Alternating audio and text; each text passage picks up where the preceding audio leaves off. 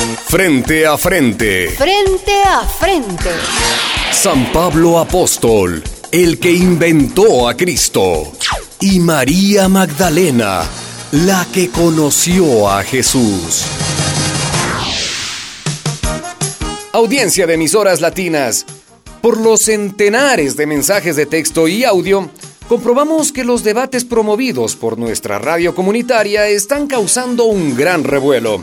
Gracias a las modernas tecnologías y a los avances de la realidad virtual, seguimos teniendo en nuestros estudios a dos figuras clave en la vida de Jesucristo. Me refiero al apóstol San Pablo, bienvenido. Y yo saludo a quienes han sido santificados en Cristo Jesús. Y a María Magdalena, que también calificó como santa. Santa María Magdalena. Gracias por lo de santa, señor periodista. Pues bien, en este programa me gustaría abordar algunos temas, como diría yo, más personales. Usted, apóstol Pablo, ¿estuvo casado?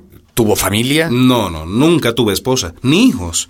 Yo recomendé a los seguidores de Cristo Jesús, alabado sea su nombre, que hicieran lo mismo que yo, que tanto solteros como viudas se quedaran sin casarse, igual que yo.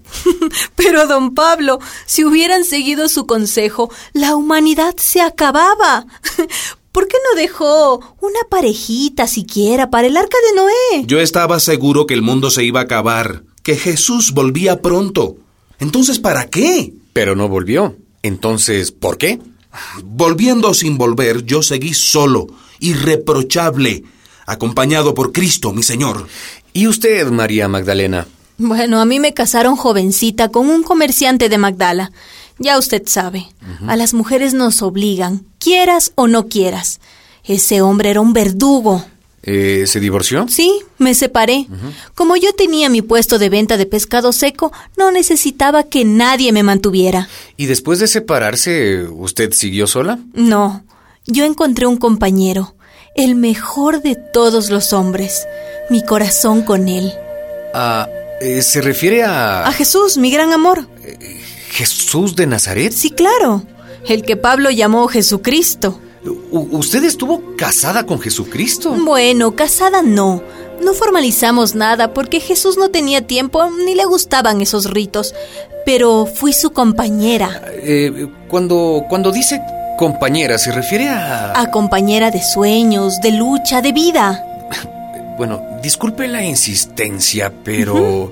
eh, ¿Ustedes vivían como... como... como marido y mujer? Bueno, cuando se podía, sí. Pero Jesús andaba de un lado a otro, gastando sandalias, de aquí para allá, predicando el reino de Dios.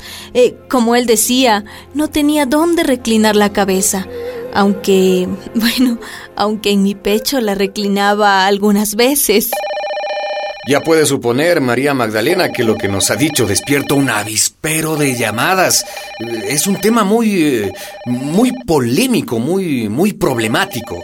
Pues, pues no veo el problema. No, no lo veo porque es un mandato de Dios. No es bueno que el hombre esté solo, ni el hombre ni la mujer. Así dijo el Creador al comienzo, ¿o me equivoco? Eh, eh, Magali, manténme en línea las llamadas, por favor. ¿Qué dice usted, Pablo? Eh, ¿Usted sabía esto que nos está revelando María Magdalena? Bueno, más o menos sí. Eso lo sabía todo el mundo en Jerusalén.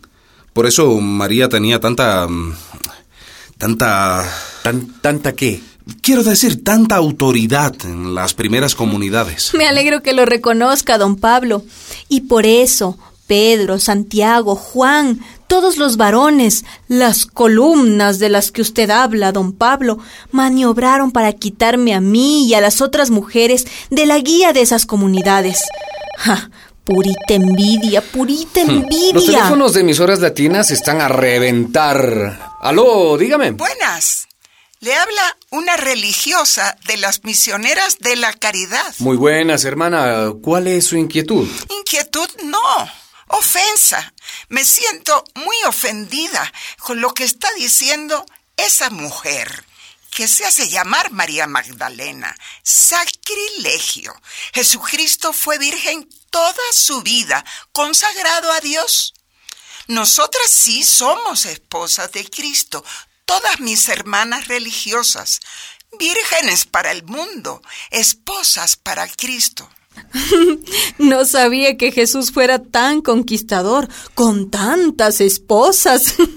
Más respeto, señorita o señora, o lo que sea usted. No es por discutir, pero, pero es que no entiendo eso de virgen y esposa al mismo tiempo. Una cosa o la otra, ¿no? Pues el apóstol Pablo que está ahí con usted. Sí, aquí estoy. Buenas tardes, don Pablo. Buenas tardes. En una de sus cartas recomendó la castidad. ¿Entiende? La castidad. Que la gente no se case. Eh, Magali, léeme ese párrafo de la primera carta a los Corintios, capítulo 7, por favor. Sí, Juan Luis. Lo mejor es que el hombre se abstenga de mujer. Pero si no puede aguantarse, que cada hombre tenga su mujer y cada mujer su hombre. ¿Oyó, señorita? San Pablo lo dice, que lo mejor es la castidad, abstinencia. Bueno, yo lo dije como consejo, no como mandato. Y nosotras, Pablo, seguimos su consejo. Pero, don Pablo, ¿usted aconsejó eso? Sí.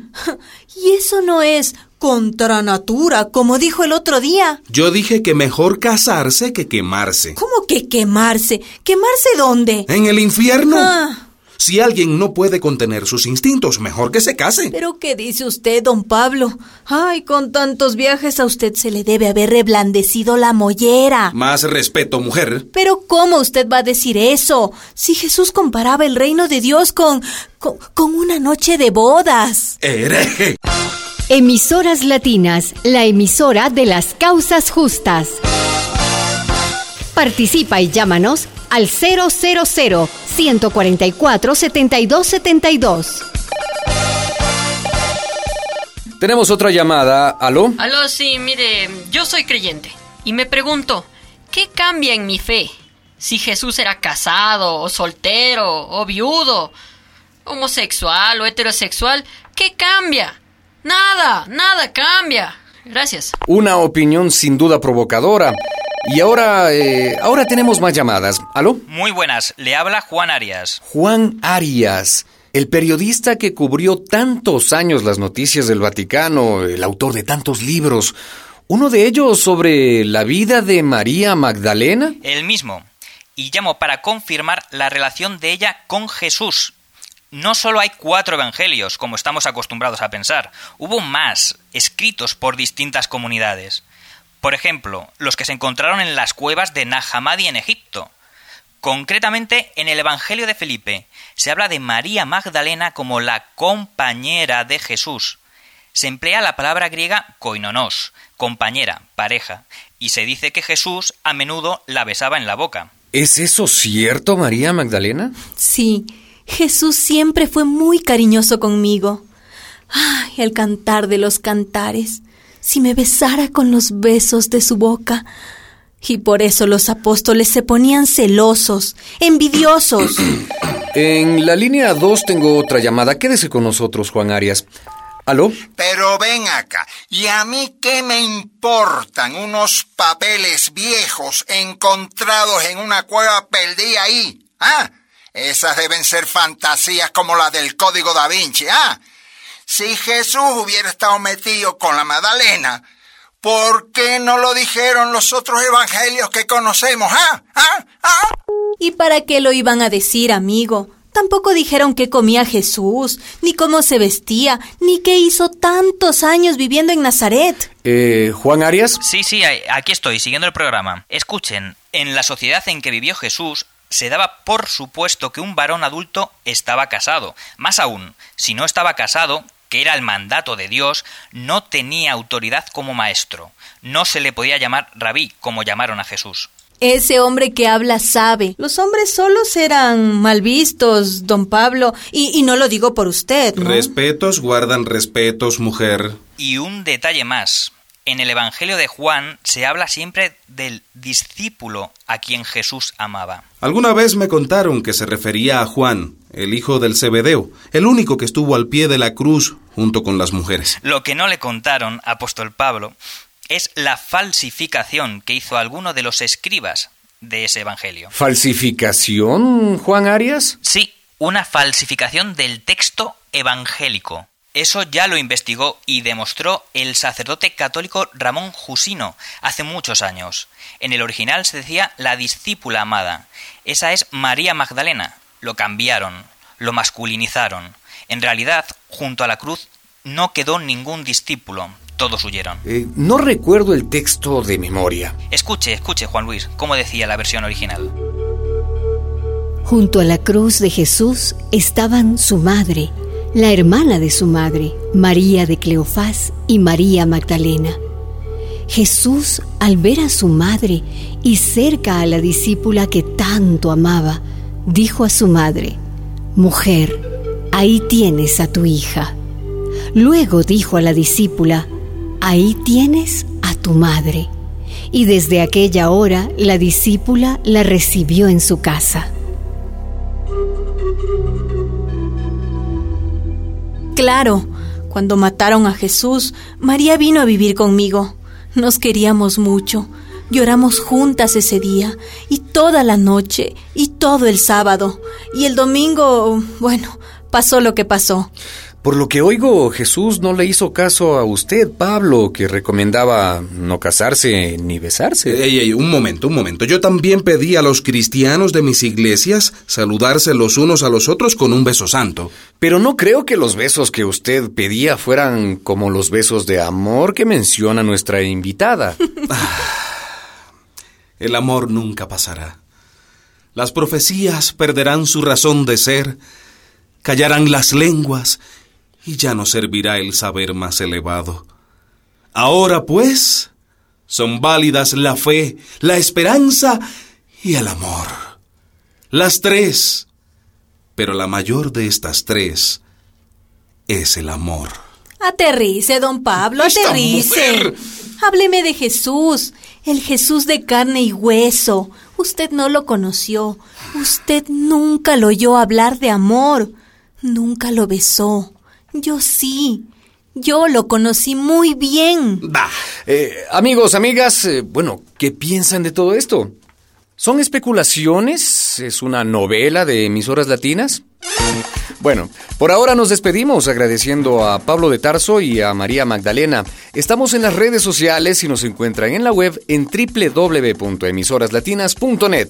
Hasta la próxima. Y recuerden, quien tiene preguntas, piensa. Quien solo tiene respuestas, bueno, obedece.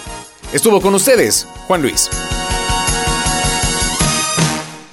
Una producción de María y José Ignacio López Vigil, autores de Un tal Jesús y otro Dios es posible.